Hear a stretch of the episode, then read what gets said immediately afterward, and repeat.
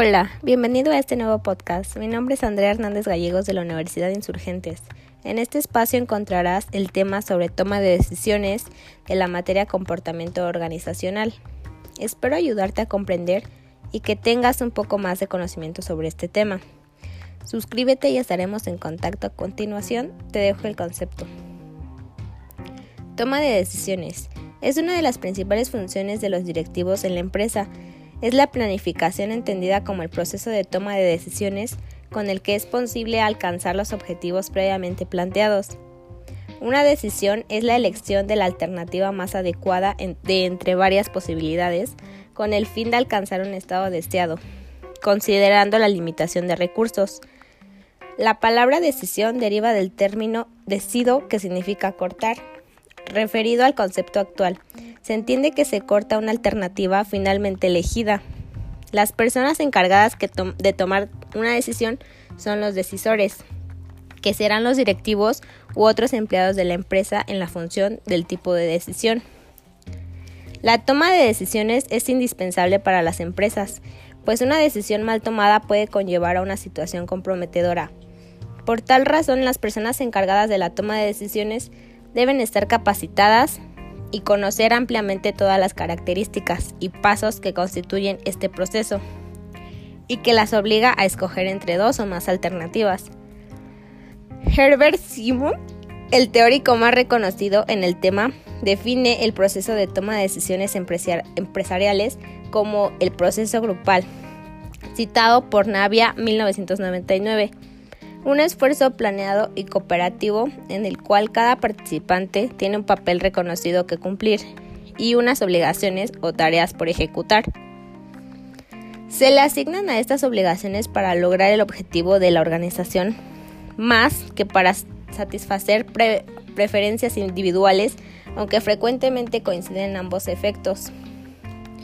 A continuación les voy a decir los tipos de decisiones que hay.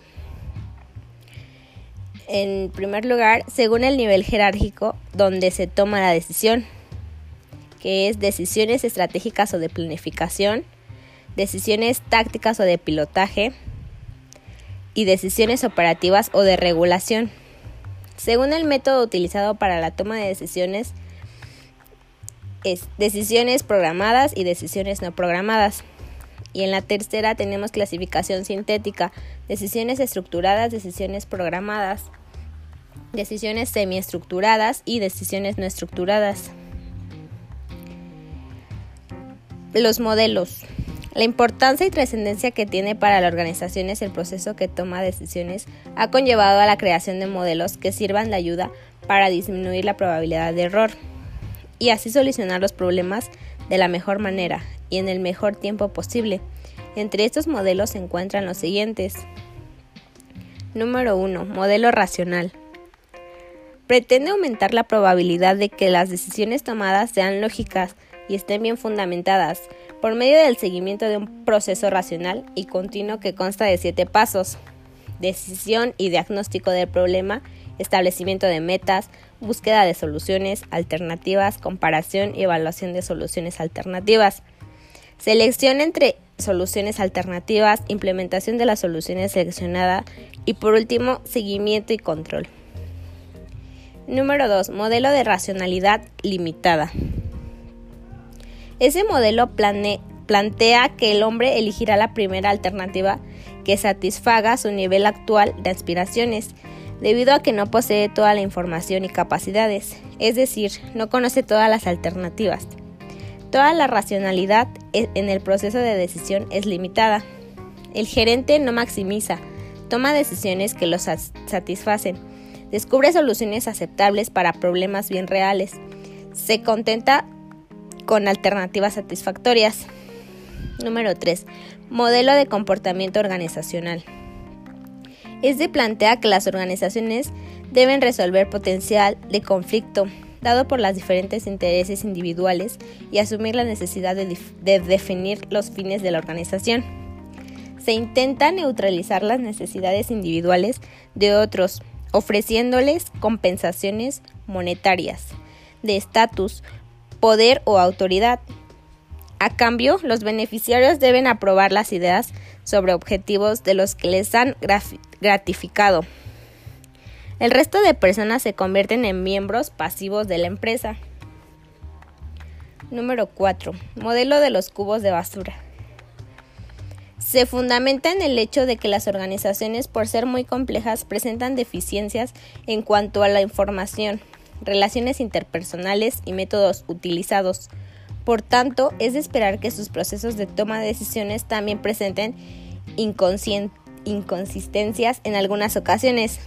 Esto es lo que los autores describen como cubos o bolsas de basura y arenas de decisión. El modelo de los cubos de basura recomienda en primer lugar pasar por altos problemas que en el momento de la decisión no resultan urgentes y en segundo lugar presentar soluciones grupales racionales que pueden rápidamente resolver un problema. El proceso. El modelo cualitativo abordado por Hidalberto Chaveneto 2002 consta de seis etapas. Número 1. Identificar la situación, problema u oportunidad. En esta etapa definimos el problema, determinamos las causas e identificamos los objetivos de la decisión. Es un estudio completamente integral de la situación, abordando también los subproblemas que aparezcan. Número 2. Obtener información. Obtener información es la base de una buena decisión y en esta etapa se determina cómo obtenerla, desde la observación la entrevista con el personal, lectura de informes y sobre todo el análisis de los datos o inventario de la empresa, ya sean estadísticas, proyectos, pronósticos, etc. Número 3. Generar soluciones alternativas. Elaborar las posibles soluciones a la situación. Aún no se evalúan ni se determina su viabilidad. En decisiones programadas las alternativas se crean casi automáticamente y en, las no programadas se complica todo. Para ello hay técnicas como la lluvia de ideas que permiten escuchar a los involucrados a fin de crear las posibles soluciones. Número 4. Evaluar y elegir la mejor alternativa. Comparar las posibles soluciones y se evalúan a fin de elegir la más adecuada a la solución. La solución debe ofrecer los mayores beneficios y los menores riesgos. Número 5. Transformar la solución en acción. Implementar el curso concreto de acción, es decir, la alternativa escogida. Se consideran todos los presupuestos necesarios para llevar a la práctica dicha alternativa. Y el número 6 es evaluar los resultados. Tienes que monitorear y evaluar los resultados de la implementación o acción. Se determina hasta qué grado ha quedado satisfecha la situación con la alternativa llevada a la acción. Esto ha sido todo, muchas gracias.